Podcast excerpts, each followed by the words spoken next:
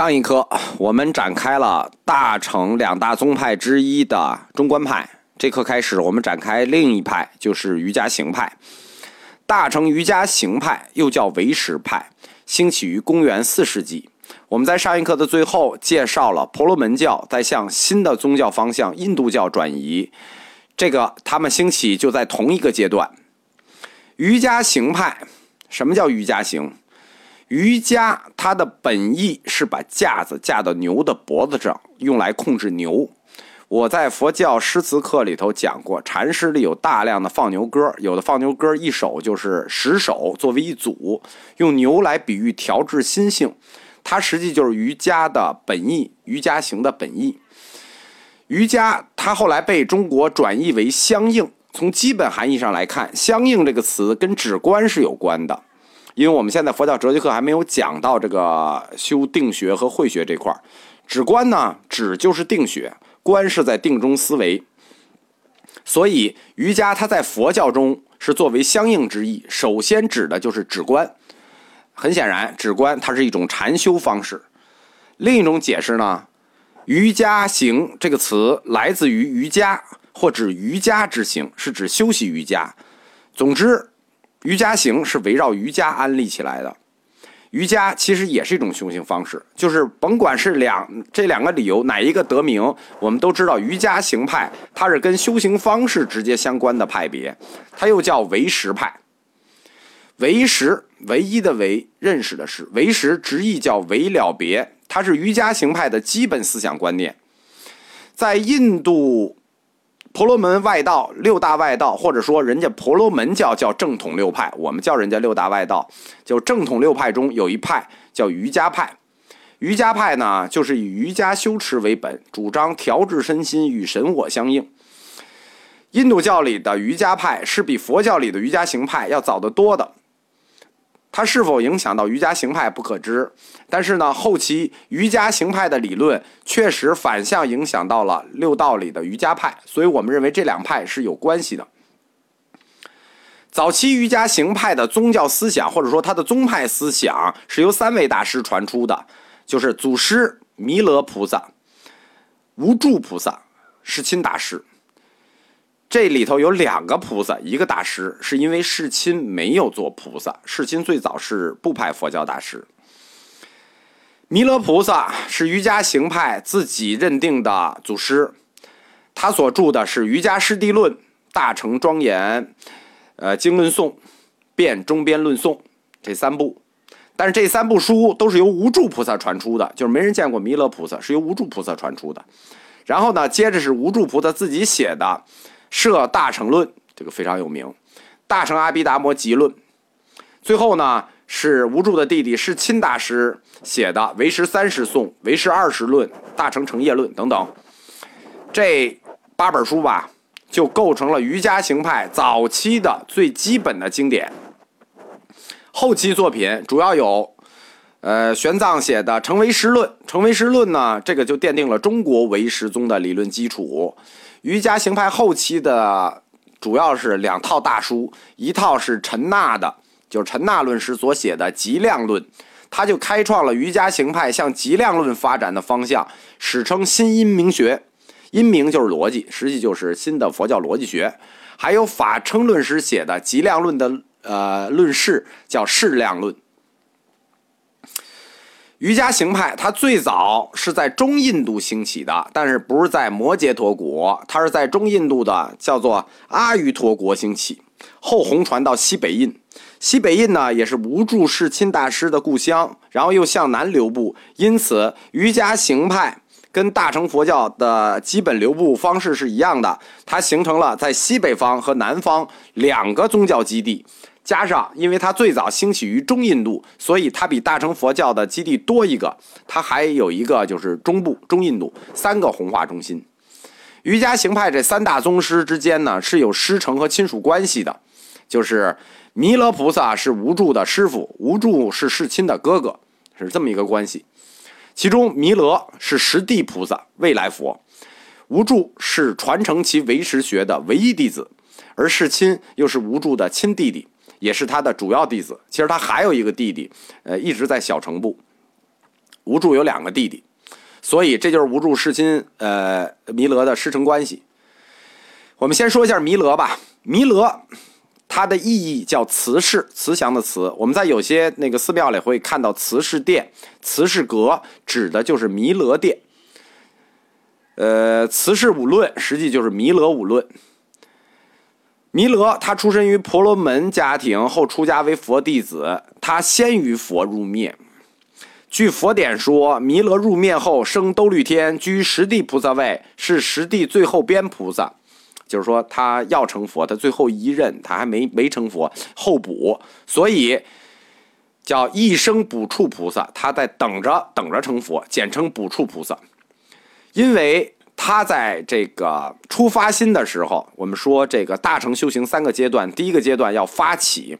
他在出发心的时候就发誓不吃肉，因此得名慈氏，慈悲的慈。在瑜伽行派的弥勒、无著、世亲三位宗师中，无著和世亲是历史人物，这是毫无疑问的，没有争论，是真人。但是弥勒菩萨的身份是有争议的，就是说他到底是不是真人是有争议的。在佛教历史上，一般认为弥勒菩萨就是这个写这三本书的这个弥勒菩萨，就是那兜率天的弥勒菩萨，就是未来佛。但是呢，在学界或者说学者立场上看，一般有两说。一说呢，说根本就没有弥勒菩萨，这弥勒菩萨呢是假托无助假托之名，并非真有这么一个人，是无助自己编出来的，是无助是亲无助编的。另一类学者主张呢，是说确有这么一位弥勒祖师，或者说这个学僧，但他并非是那个兜率天的弥勒菩萨，而是说一切有部，在西北印度说一切有部，就是上座部部派里头上座部的一位瑜伽行者，因为当时他有修习瑜伽的嘛，是一位修习瑜伽的说一切有部的行者。但这位瑜伽行者接受了大乘教义，然后写了《瑜伽师地论》等著作，所以又叫弥勒论师。所以说他的传承应该叫弥勒论师、无著论师、世亲论师。这学者的两种理论呢，都有不完全的证据支持，就是都有证据支持，但都不完全。但根据所有的记载，有一点是共同的，哪一点呢？就是弥勒菩萨所有的论著，或者说他所有写的书。都是由无著菩萨传出的，所以这也是有人主张并没有弥勒祖师这个人，而是无著托名所做的主要原因。就是说，为什么弥勒所有的作品都是由无著传出的呢？包括最早佛陀的瑜伽行典也是如此呢？这就是值得让人怀疑了。所以说，一般公认无著菩萨才是实际上的印度瑜伽行派的创教创派宗师。弥勒菩萨他的论著，我们在汉地有五种，叫弥勒五论；在藏传那个地方叫慈氏五论，就是瑜伽师地论、大乘庄严经论颂、辩中边论颂、中边分别论颂、能断金刚般若波罗蜜经论颂和分别瑜伽论颂。这个呃藏地的这五论，这是汉地五论，和藏地五论不一样，就是有三种是不同的，有两种是一样的。就是藏地的五论，叫《大乘庄严经论颂》《辩中边论颂》《现观庄严论颂》《法性分别论颂》《大乘究竟要义论颂》，这是藏传五论。呃，我们前面说的是汉传五论，前两个《大乘庄严经论颂》和《辩中边论颂》是一致的，后三论不一样。在汉传里呢，有这个能断呃有能断金刚波尔波罗蜜经论颂，呃，藏传里没有。我们讲一下这个无著菩萨的生平吧，因为这个弥勒菩萨这一个传说人物嘛，这不好讲。无著菩萨他这个明确的历史人物音译为阿僧伽，他是公元四世纪下半叶到公元五世纪上半叶在世的。这个时间段呢，正处在印度基多王朝的盛期。在这个时候，法显正好是去印度取经，什么意思呢？就是第一次写佛国记的法显来了。唐僧没来，但鸠摩罗什还在。无著呢，他出身于婆罗门家庭，最早他是于说一切有部出家的，就是跟这个那个弥勒说弥勒是这个说一切有部的瑜伽行者方，就是部派是一致的。无著菩萨最早是得小乘空观，后来呢，这个成为小乘圣者，但是他自己觉得这个教理不究竟，理论不究竟。他意欲深入，于是遂发禅定。这个禅定这个东西，看来一定要讲。我们后面在这个佛教哲学里讲一下吧。这个四禅，这个怎么一个甚深禅定，怎么进入甚深禅定？无助呢，他就逐渐进入甚深禅定，发起神通，上兜率天，向弥勒菩萨询问法义。他是询问完法义回来之后，他就回来就就看不上小乘了。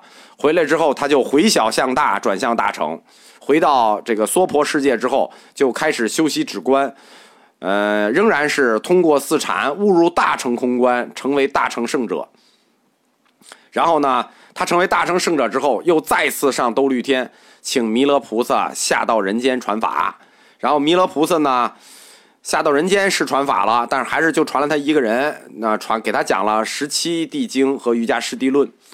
无助又把这两本经转传其他人，由此，无助菩萨就在印度。依佛陀与弥勒的言教，开宗立派，开创了瑜伽行派，成为与龙树菩萨齐名的又一位大乘佛教创派大师。